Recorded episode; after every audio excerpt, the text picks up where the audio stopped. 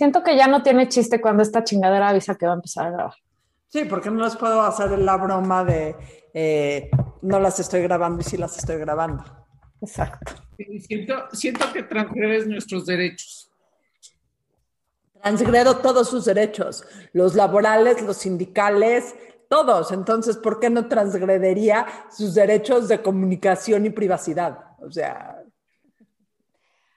Oigan, este, he recibido muchas quejas de que, de que ya nunca toman cervezas, que si le ponemos mejor jueves de abstemias. Entonces, yo nada más para decir que aquí sigo al pie del cañón, salud. Yo estoy haciendo un detox esta semana y no puedo tomar cerveza, pero la próxima soy toda suya. ¿Detox qué? Si llevas este. Deja de decir mentiras. Un año y medio sin hacer nada, Daiva. ¿Cómo que no? O sea, voy a poner el ejemplo de las dos veces que hemos ido a comer juntas. ¿Quién ha sido la que más cerveza y otras cosas ha tomado? Nada más digo. Sí, pero eso, o sea, no importa, ese no es un programa, eso es ir a comer y es lo que uno hace cuando va a comer. No, es la, fui la única que lo hice cuando fuimos a comer. Pero, pero, pues porque alguien tenía que ser el adulto responsable y manejar, güey. Te recuerdo que fui yo. Hashtag Uber. Oye, pero eso no importa, porque el chiste es que nuestro programa que tú inventaste y que tú nombraste se llama Jueves de Chelas. Está bien, a partir de la próxima semana lo hacemos. Hoy podemos ser jueves de te de ¿Se oye la construcción al lado de mi casa? No. ¿No están construyendo? ¿Cuál es tu excusa, Laura Manso? Para no beber. Sí. Para no beber. Porque que, luego ver a tu maratón ese bicicletero, luego que Tengo no que sé trabajar. Hoy trabajo, o sea, trabajo. O, o sea, nada más porque estás... qué. Esto es trabajo, ¿eh? Nada más te aviso. Nos pagan pinche, pero es trabajo. Sí, ¿a qué se le llama trabajo? ¿A, a alguna actividad que, que, que debes hacer eh, forzosa, pero te pagan? Aquí Es forzoso. forzosa, obligada, este, Abusada. Abusada. Por eso la solución es beber, ya aunque sea, güey. Ya hasta es la excusa ya hasta- para ya beber. hasta se dieron cuenta, ya hasta se dieron cuenta los nuestros tres seguidores que abusamos de ti. que abusan de mí. Siento que te tienes que dejar de Me victimizar. mandan mensajes diciéndole, diciéndoles ya párenle. Pobre Laura. Y no es victimismo. Esto es justicia. Justicia pura. ¿Qué tal con su micrófono exigiendo justicia? Laura, No, Laura, no es justicia. Patria y libertad. La tierra es de quien la trabaja. no puedo creer que haya gente que nos oiga, en serio. Estas pendejadas. Yo tampoco, la verdad. O sea, ayer una amiga me decía, ay, oí su último podcast. Le dije, bueno, ¿y qué te pareció? Le dije, porque a mí me daba un poco de pena todas las cosas que se dicen. O sea, siento que nos falta profesionalización. Me dice, sí, lo raro es que alguien las oiga. Para la próxima semana todos hacemos un análisis estadístico del tema a tratar. O más bien, la- la- lo que es dramático es la necesidad que tiene la gente de escuchar pendejadas y pensar en otra cosa. Oh, O sea que bienvenidos todos. O, o- o- o agarrar la misma excusa y beber con nosotras a la una de la tarde los jueves.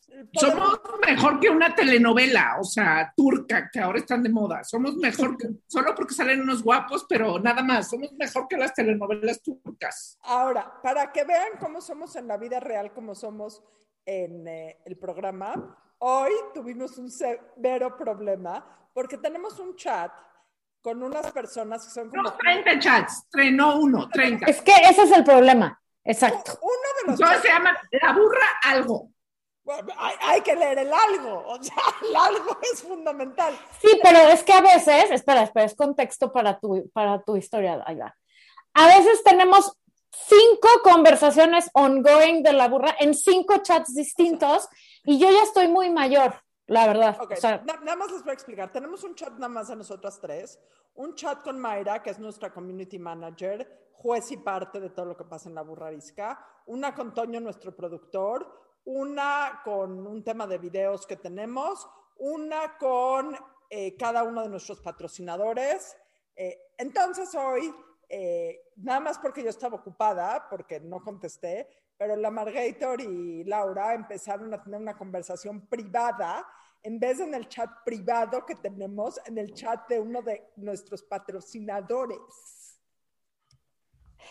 Sí, afortunadamente, o sea, lo único que se constató es que yo necesito que alguien me interne ya en alguna parte y no dijimos ningún improperio ni hicimos que porque también no hubiera podido suceder y hubiera sido muy terrorífico. La verdad. Qué pena con el compadre, ¿no? Nada más, nada más, la Margator puso ya, este... Internenme. O sea, sí. sí. y, y las otras personas del chat, muy amables y muy profesionales, dijeron, sí, tienes razón.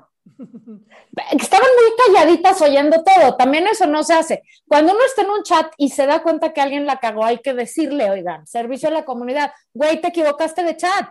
Porque qué oso que cometa el oso, ¿no? Pues también nos hubieran podido avisar, Acast. No es por nada.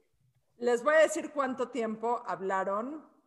Eh, una señal de bondad en este mundo de hoy es que cuando estés haciendo algo terrible en los chats, compartir una pantalla que no debes, este, todas esas cosas, que alguien te avise. Es, es una señal de lealtad y de buena hondez con el mundo. Sí, 100%. Eh, se, se, es, es primo hermano de, güey, traes un perejil en el diente. es exactamente lo mismo. Nada más Pero no enfrente de todos. No, o sea, discretamente, oye, güey, límpiate. Nada más quiero hacer nota que no fue un mensaje. Esta plática en el lugar equivocado ocurrió hoy, de 10.54 de la mañana a 11.56 de la mañana. O sea, durante una hora estuvimos teniendo un chat privado en un lugar público. Nada más les digo. Ay, ni modo, es lo que hay, o sea, así es la vejez. Ya no sé qué decir, o sea, ya ni modo, o sea, ya, a ver, a uno le pasa, y no es la primera vez que me pasa, o sea, no, no saben cuántas veces me pasa, todo, todo el tiempo. Escribo bueno, que no son. Te interno, te puedo hacer un cuarto, un espacio en mi cuarto cuando me internan. ¿Alguna vez les he contado eh, mi historia del chat de mi suegro, de mis cuñados y mis sobrinos y una amiga que estaba divorciando? Sí, sí. ¿Se lo cogió o no? lo que queremos saber es si sí se lo cogió. O sea, no, para los que no hayan oído esta historia. ¿quién, es la amiga? No, de ninguna manera. Alguna primicia, algo novedoso. Para quien no, no haya oído esta historia, se las vuelvo a contar, porque yo tengo tres historias que repito sin cesar, tres chistes que repito sin cesar. Entonces, esta historia es, yo tengo un chat. Y tres followers, güey, ya se la saben, pero cuéntala, cuéntala. Sí, ¿por qué me Ya me voy. Quien quiera oír mi historia del chat de mis cuñados y mis sobrinos, mándeme un eh, mensaje privado por Instagram y con mucho gusto les platico la historia. Les grabo un videíto. Ok, mi, mi pretexto para no tomar es que me vacuné. Y es, no es pretexto. Cuando yo me vacuné, le pregunté a la señorita que, sí, porque en cuánto tiempo no podía tomar. Y me dijo, mm, pues mira, yo esperaría uno o dos, y dije, me va a decir días, horas. Me dijo horas. Y seguí su consejo y confié en ella y no me pasó nada. O bueno, creo que no me pasó nada. O a lo mejor por eso estoy empezando a escribir en chats que no son. No lo sé. Exacto. Salió un reportaje en el New York Times diciendo que solo podías tomar así, o sea, súper poquito, pero que te abstuvieras en el New York Times, no es, no es que, y si tú le hubieras dicho a la señorita cómo tomabas, tal vez te hubiera dicho, no tome en tres meses. Never.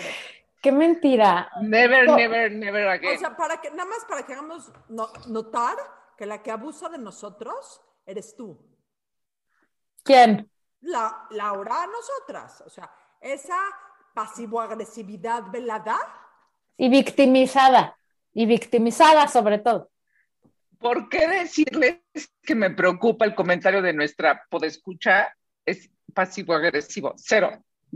al contrario, es súper directo. No, que acabas de decir de la Margator y cómo toma, etcétera, etcétera. Es, es directo. Es, directo. creo que Pero- hacer un análisis de mi persona, porque yo no lo, yo no lo considero así. Oigan, hablando de los mensajes de, de nuestras tres followers, y, y ya sin reírnos, este, después de nuestro programa del resumen y el recuento de los daños postelectorales, o sea, en general dijimos, por ahí hay un meme de Adina que dijo que recuperó la fe en, no en la política, pero en el país y que en general estamos optimistas de que fue un, una jornada electoral más exitosa que no exitosa, ¿no? Eh, en el sentido de que salimos a votar, de que nadie va a poder eh, chingarse nuestra constitución y eso, pero hay mucha gente de varias partes del país que manda mensajes diciendo ojalá yo fuera de uno de esos estados, porque hay muchos estados en donde las elecciones no fueron muy afortunadas e incluso son muy preocupantes. Y a, a esos, como San Luis Potosí y como Sinaloa y como Guerrero. Guerrero, por favor no piensen que no entendemos su situación, la entendemos y es terrorífica. Pero los cambios no pasan en un día y ojalá que lo que pasó el domingo este, sea como el inicio de ser más participativos como ciudadanos y que las siguientes elecciones puedan ser aún más positivas para más partes del país. ¿no? No, a sea, veces pasa que no gana el que votaste. A sí, mí me había pasado toda la vida. Pero eso no, pero eso no, no es tanto que no ganó el que, el que no, el que no quería, sino que gana gente que, pues es preocupante, ¿no? Que esté ganando gente así. Entonces, yo solo les quiero decir que aquí estamos, manas, y que hay que tener ánimo y hay que seguir construyendo y hay que pensar que en el futuro va a ser mejor, ¿no? Digo, no Y- sé de ustedes qué quieran agregar. Y si Dios nos da vida y Acast nos da espacio y Spotify, iTunes y Amazon nos da espacio por los próximos tres años, aquí estaremos chingue y jode, chingue y jode con participación ciudadana y voto hasta las elecciones del 2024. Ya vamos a ser muy mayores, mucho más mayores, pero vamos a estar chingue y jode, chingue y jode, chingue y jode. Y Así es. 2030. Y eso es lo que tenemos que 2030, seguir cuando- haciendo cuando- todos, ¿no? Candidata a presidenta. Exacto. Eso es lo que todos tenemos que seguir haciendo. Bueno, ya están nuestros invitados por ahí, Sí, Adaiva. ya, ya llegaron los invitados, los, quiero, los voy a, Ya los voy a dejar entrar. por ahí. Eh, si quieres, empiézalos a presentar, Laura Manso. A ver, estos invitados que tenemos el día de hoy, este, hola, hola Jena, hola, ¿nos, nos escuchan? Hola Francisco. Hola, hola. Hola. las pobres almas en desgracia que la única respuesta es que ellos se metieron en esto aún ¿Qué pasa? Algo, algo, algo se está escuchando por ahí. una vez Sí. Ya estamos, ya estamos grabando. Alguien le picó a nuestro último episodio. Sí. O sea, nos están toqueando, sí, sí, sí. El problema es que nos toqué justo cuando empezó el programa. Deberían de habernos toqueado antes. Oigan, bueno, bienvenidos, bienvenidos eh, Gena y Francisco eh, a nuestra magna y numerosa eh, audiencia. Les, les queremos platicar de este proyecto. Bueno, nosotros no, ellos lo van a hacer porque son seguramente mejores explicadores que nosotros de su propio proyecto. Eh, un proyecto de, educación muy distinta y un proyecto, o sea, si algo nos ha quedado claro es que, es que la educación, como muchas otras cosas en este mundo digital y en este mundo de ahora, eh, está siendo cuestionada y retada en sus modelos y en su ser y que, y que la educación, sobre todo, bueno, este, post pandemia probablemente, eh, pues si estaba cambiando a pasos agigantados, ahora más, pero sobre todo no solo en, en, en lo digital, sino también en, en las formas y, y, y, los contenidos. Entonces, bueno, aquí están dos expertos en educación y en modelos educativos, Gena Cuevas, y no sé si voy a decir tu apellido, Francisco, correcto, si no me dices, Francisco de Sataraín. Sí, perfecto. Sí. Sí, sí, perfecto. Ah, eh, pues, pues, ellos son, son, son creadores de, este modelo educativo que se llama Beat School. Eh, y lo que platicaba yo con Jena es sobre todo el asunto de las habilidades humanas, que luego les decimos soft skills, pero de soft no tienen nada y entonces yo prefiero llamarlas eh, habilidades humanas. Son esas cosas que luego nadie te enseña y luego llegas a un trabajo o a la vida y, no tienes idea de cómo hacerlas. Y entonces, pues bienvenidos. Muchas gracias. Gracias, muchas gracias por la invitación. A mi edad todavía puedo desarrollar esas habilidades blandas de las que carezco completamente, nada más quiero saber. Sabes que hay no pocos, mucha gente que se muere sin desarrollarlas, ¿sabes? O sea, de veras es un tema que pareciera que cuando creces ya estás y no tiene nada que ver como la edad, inclusive ni las experiencias, ¿no? De ahí es en donde estas como dichos de que el hombre es el único animal que se tropieza con la misma piedra y es precisamente porque no vamos generando este autoconocimiento, ¿no? Y vamos desarrollando entonces pues, la autoconfianza, la autoestima, la seguridad, la autogestión, la autorregulación, ¿no? Tan sencillo como ver cómo muchísimos adultos no, no pueden gestionar, por ejemplo, el propio consumo de, de, comida, como de alcohol, drogas, este, juego, en fin, millones de cosas, ¿no? La respuesta es no, Adaiva, no vas a poder. bueno, pues la respuesta es, este, le tienes que echar ganas. ¿Cuáles son estas habilidades blandas eh, que si ya no las pelamos nosotros podemos hacer que nuestros pequeños sí las tengan? Yo no diría que ya valiste, ¿no? lo, que, lo que digo es que es una, lo que digo es que es una elección desarrollar nuestro potencial, ¿no? Mientras no elijamos, definitivamente vamos a estar ahí un poquito como hierba silvestre, ¿no? Pero si elegimos desarrollar todo nuestro potencial, pues ya está, ¿no? De, de hecho, la base del humanismo es que si, si, estamos en un ambiente adecuado, un ambiente libre de amenaza, fundamentalmente, pues entonces tenemos una sabiduría interna orientada a nuestro propio desarrollo, ¿no? Lo malo es que no todos los días encontramos ese ambiente empático, de aceptación, ¿no? De congruencia, que son como los tres elementos para poder desarrollarnos. Y bueno, preguntabas, no sé, Jena, eh, si, quieres decir cuáles son las soft skills Sí, pues también depende mucho ahí, o sea, si te metes a, internet a buscarlas, pues te va a depender qué va a salir, pero las soft skills empiezan justo desde, desde chiquitos, los niños, el autocontrol, por ejemplo, es una, es una habilidad blanda, ¿no? Eh, y eso pues va escalando, depende las, la, la, edad de los, de los chicos y su madurez. Pero pues sí, si lo quieres ver un poco más grueso, pues es acabando, es que seas un líder, por ejemplo, que tengas eh, pues este autoconocimiento, la autoconfianza, eh, también eh, trabajar en equipo, también le llaman una habilidad blanda, resolver problemas, también muchísimo, que, ahora lo piden ¿no? en, en, las empresas y demás, y los trabajos, ya no tanto importa qué tanta maestría tienes y doctorado, que claro que, que, sirve, ¿no? Pero es, llegan y te hacen entrevistas donde tienes que resolver un problema, ¿no? Este, o te hacen preguntas como, no sé, tipo, ¿por qué, por qué las pelotas de tenis este, son peludas? Entonces, y si es cierto. ¿Quieres saber por qué?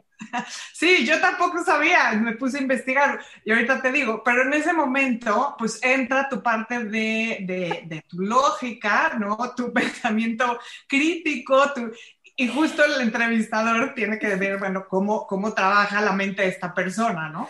Y, y pues, ¿qué respuesta darías tú?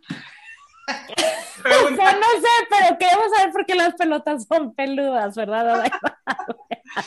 Digo, al, final de cuentas son, ya después lo investigué, que porque este, cuando, cuando pegan en la cancha, entonces hacen un poco de inercia y no botan tan fuerte, entonces puedan, puedan tener el, el rebote más, más planito, pues. No sé qué estabas pensando tú, Adaiva, pero ya aprendiste algo hoy. Dentro de mis tres chistes, un chiste tiene que ver con eso. Luego se los cuento. ¿Con pelotas peludas? ya, perdón. Este, mm, las habilidades eh, blandas efectivamente son Pues yo digo que son esa cosa que nos hace ser mejores varias personas, ¿no? O sea, es la capacidad de adaptarse a las circunstancias y manejarlas mejor o peor. Que justo es un, o sea, para mí este año sin escuela de los niños, que la gente dice que fue un año perdido, pues para mí me parece que si se hizo bien fue un año ganado, porque lo que los chavos aprendieron o lo que nos tenía que importar que aprendieran no eran las matemáticas o la geografía o lo que sea que la escuela trataba de enseñarles a través de una pantalla.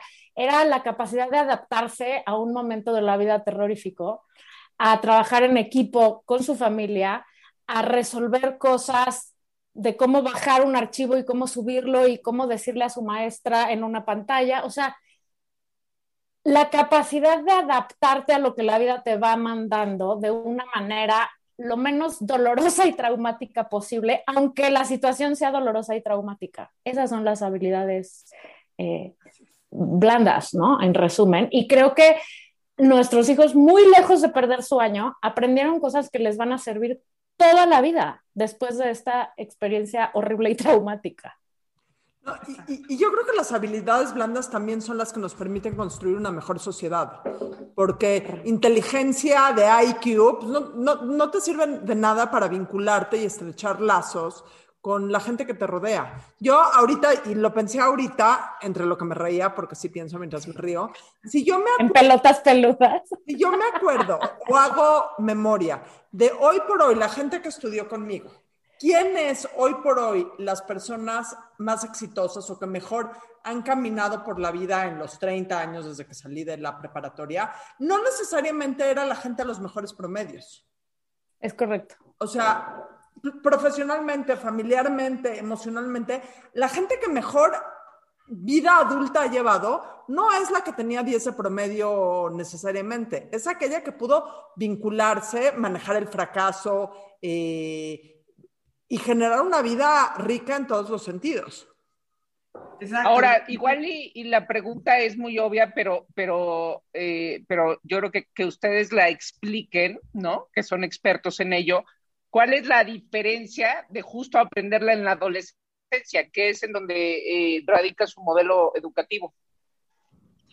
Pues sabes que hay una parte que eh, es, muy chistoso lo que yo he visto en mi trayectoria en la educación, en que en la primaria a los niños chiquitos se les da mucha educación la emocional y todavía tienen esta parte motriz que se sigue educando y demás, y pasa la adolescencia, ¿no? A secundaria y prepa y se olvidan de eso.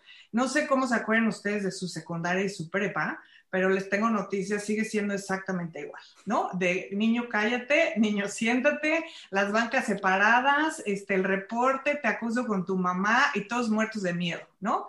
Y, no hay esta parte, y porque le tienen miedo a los adolescentes, los maestros, las escuelas, es como de, no, no, que este niño que no se contiene, pues sí, tienen un proceso los chavos, pero no quiere decir que sean ni tontos ni mensos, y al contrario, necesitan un montón de apoyo, de, habilidades, ¿no? Que, que, se, que tienen que desarrollar.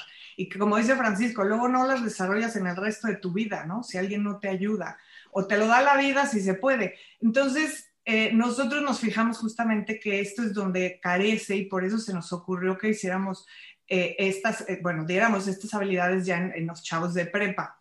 No nos quisimos meter en secundaria porque ya eran muchos años, ¿no? Son seis. Entonces, con los de prepa era suficiente porque también son un poco más, pues, autocontrolados y más maduritos, ¿no? En ese sentido. Pero, pero en realidad es un poco eso, ¿no? O sea, que se puede hacer, se, se da desde, desde chiquitos pero en un momento como que se para, no sé por qué, ¿no?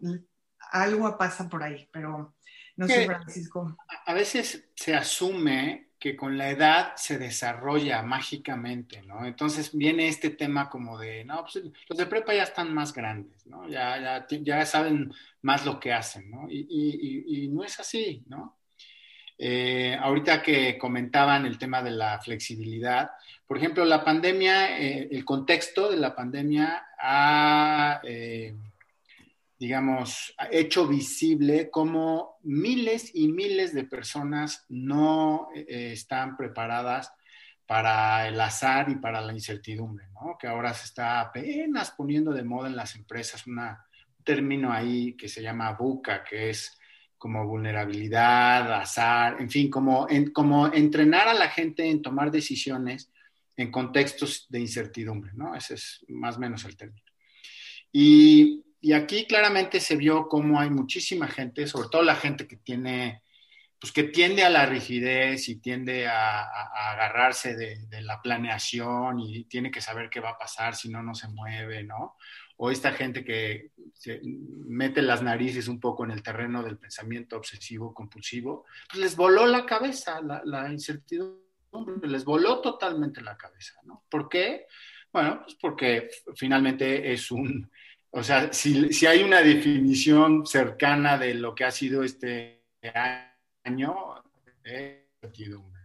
O sea, se han muerto los que corrían, los que eran jóvenes, los que eran viejos, los que estaban gordos, los que estaban flacos, los que estaban... Y entonces, ese, ese no, ese que la gente no pueda como tener un parámetro de no, bueno, se mueren los que están altos, yo soy chaparro, ya me salvé, eso también les ha puesto a volar, ¿no?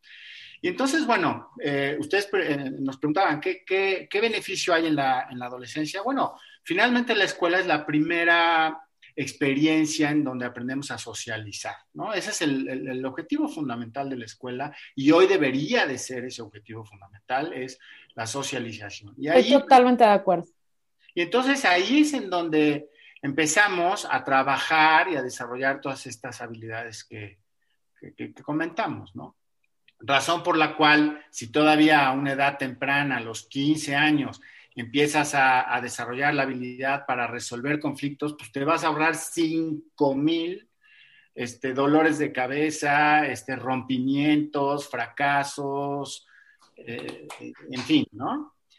Eh, y luego también, otra cosa que queremos hacer en, en este modelo educativo en Bit School es cerrar la brecha entre lo que hoy se está necesitando en, términos del mercado laboral y en términos de resolver los grandes problemas que aquejan a la sociedad versus lo que se está enseñando. es increíble, increíble ver cómo los maestros, ¿no? Esto, una cajita, pero cómo los maestros enseñan así la hoja para que aprendan la tabla del 4 los alumnos, O sea, y, pasó un año y nosotros estamos haciendo estudios, por ejemplo, unos chavos fueron a hacer una encuesta con maestros y una de las preguntas era ¿qué, tan, qué tanto valor le encontraban a desarrollar el talento digital. Y algunos de ellos contestaron, ya ninguno, porque ya vamos a regresar a lo de antes, ¿no? O sea, no se están dando cuenta, ¿no? De lo que está pasando en el mundo, de lo que está pasando en el ecosistema de las startups, de, ¿saben? Siguen pensando que enseñar la vida de Benito Juárez y luego preguntar en el examen y si el niño tiene buena memoria saca 10 y si no saca 5, siguen pensando que esa es la respuesta, ¿no? Y ahí es en donde nosotros estamos tratando y agradeciendo, por supuesto, un espacio como el de ustedes, tratando de empujar, ¿por qué? Porque me parece un crimen que como adultos formadores, sigamos enseñándole a los niños, ¿no? Este, estos héroes nacionales, eh, pero sin, que haya, sin que se vuelva un aprendizaje significativo, ¿no? O, la pregunta que todos nos hacemos de, ¿para qué me va a servir la, integral 4, ¿no? ¿Para qué me va a servir en mi vida. Y pasan cosas tan locas como hoy en día le preguntas a 100 adultos ¿Cuánto usan de lo que aprendieron en la escuela? Y la respuesta está abajo del 20%, ¿no? Entonces, imagínense invertir 12 años de nuestra vida en solamente llenarnos la cabeza de información, porque ni siquiera le puedo llamar conocimiento. El conocimiento es cuando ya se vuelve una competencia, ¿no? Cuando ya me vuelvo competente, ¿no? Mientras, pues es información. ¿Cuándo nació tal Evans? El 23, ah, sale, qué padre, ya está, ¿no? Si no uso ese, esa información para resolver un problema de mi vida, no se va a volver significativo el conocimiento. ¿no? Y por eso. Oye, Francisco, perdón, eh, ¿cuáles dirías que son en 2021 las habilidades esenciales? O sea, las primeras cinco, o sea, porque hay muchas, ¿no? Pero así, las indispensables que tienen que aprender los adolescentes en este momento de la vida y de su vida. Número uno, eh, comprensión empática Número dos, habilidades de comunicación, fundamental. Número tres, colaboración, hay que aprender a colaborar. Colaborar significa no nada más los dos empujamos la carreta, ¿no? sino es empujamos hacia una misma dirección, la misma carreta y que los dos le encontremos valor hacia, hacia la dirección y hacia la carreta. ¿no? Es decir, si nosotros vamos a colaborar en algo, pues primero hay que tener una, una hay que construir unos valores en medio ¿no? En donde todos, digamos, sí, está sensacional, me reporta beneficios. Tres, es importantísimo, importantísimo la autogestión, ¿no?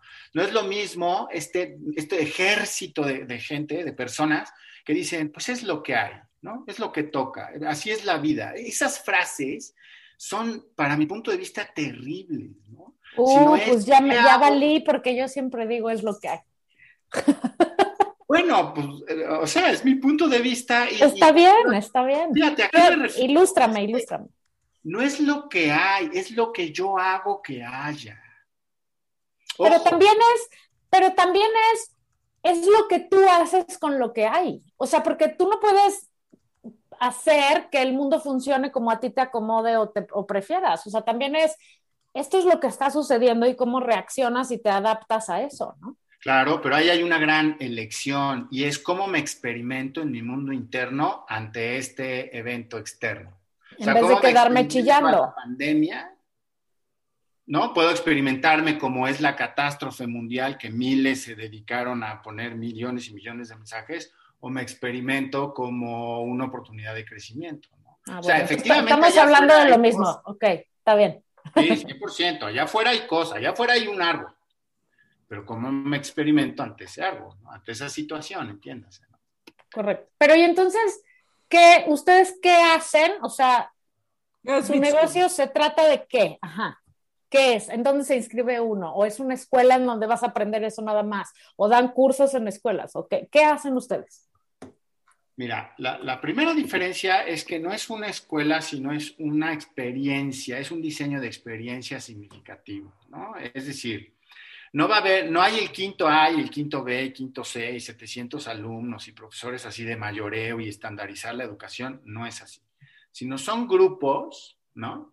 En donde al centro de la experiencia está el ambiente psicológicamente seguro. Y a partir de ahí, entonces viene el que los participantes movilicen sus recursos y desarrollen el conocimiento para poder hacer realidad su pasión. De hecho, el eslogan de Beat School es encuentra tu pasión y haz la realidad. Entonces, es un modelo en donde se inscriben, es totalmente híbrido, eh, hay, a veces se trabaja online desde casa, muchas veces vamos a bajar a congresos, evidentemente el contexto lo, lo permita, lo presencial, ¿no? Muchas, muchas estoy hablando que... Pero, pero en lugar de ir a quinto A, yo voy a Beat School yo. ¿Cómo? O sea, en lugar de ir a quinto A, voy a Big School. 100%. O además de ir a quinto A, voy a Big School en la tarde o algo así. No. No, no. Restituye. sí, sí, sí. Ok, es, una, es, una escuela. Ok. Es estar sentado en la escuela tal o estar en Beat School en la experiencia de aprendizaje. ¿De qué edad, de, qué edad, qué edad tienen eh, capacidad de recibir personitas? Tenemos dos programas. Uno es la prepa, que es de más o menos 15, 18, ¿no? A la hora que salen de secundaria. Eh, y la otra es un concepto muy bonito que se llama Gap Year. El Gap Year acá en México no está muy desarrollado. Y fíjense, es, es, es bien importante. Hoy los, los chavos, ellos y ellas, muchísimos están saliendo de prepa y no están metiéndose a estudiar por varias razones. Una, porque ellos mismos dicen, yo darle cuatro años y medio de mi vida a, estar sentado otra vez este, con un profesor enfrente contándome cosas, o no saben qué estudiar y están teniendo el poder de decir, papá, mamá, no me voy a estudiar porque no voy a estudiar por estudiar, ¿no? Pero entonces están quedando sin, sin seguir desarrollando estas habilidades, ¿no? Entonces son estos dos programas, la prepa o el gap year. Y entra, entra. Bueno, yo les quiero agradecer, les voy a explicar por qué, porque me acabo de dar cuenta de una cosa y miren que mis hijos ya están grandes, ya no aplican. Pero qué padre tener un apoyo hacia afuera de la casa, porque papás que no tenemos esa inteligencia emocional, es imposible que criemos niños con inteligencia emocional. 100%. No puedes dar lo que no tienes, ¿no? Totalmente. Totalmente. ¿A dónde, ¿A dónde hay que ir? ¿En dónde se les sigue? dónde, dónde, nos inscribimos? ¿Dónde nos performamos? ¿Cómo es? En bitschool.education. Ahí en la página están, eh, ahí nos pueden escribir. Eh, eh, por supuesto, también está Prepa Bitschool en Instagram, ¿no? Facebook. pero en Bits, bueno, en bitschool.education ahí está, ahí nos escriben y, y ya, hay que hacer una entrevista. Eh, definitivamente es un lugar de alto rendimiento, no es un tema de voy a ir aquí a, o, estoy en la prepa tal o en la prepa tal, ¿no? O sea, pasan cosas preciosas que en las prepas tradicionales no pasan, como por ejemplo el grupo pasado al cuarto mes de estar ahí, montaron un proyecto, lo vendieron a dos empresas y facturaron 150 mil pesos y se repartieron, ¿sabes? O sea, tú sabes lo que es tener 16 años vender una idea tuya, que una empresa te la compre, vas y haces el pitch en la empresa y luego cobras y, hay esta retribución, ¿no? no por lo económico, sino por este tema de tuve esta idea, alguien le encontró valor y la llevó a cabo, eso sí genera seguridad, autoconfianza, autoestima, eso sí genera. Ahora, antes de que se nos, sí, antes de que se nos acabe el tiempo rapidísimo, porque muchísima gente luego pregunta, o sea, esto tiene validez ante este, este, la CEP o la UNAM? Sí, 100%. Salen con el significado, digo, con el certificado oficial igualito que el de cualquier escuela, igualito. Buenísimo, buenísimo. Este, pues ya está, sus redes sociales ahí están. ¿Alguien más? Nada más, gracias por venir. Creo que a todos nos urge este, enfocarnos más en las, en las soft skills que en las calificaciones de matemáticas. 100%. Goodbye. Bueno. Gracias. Gracias. Bye.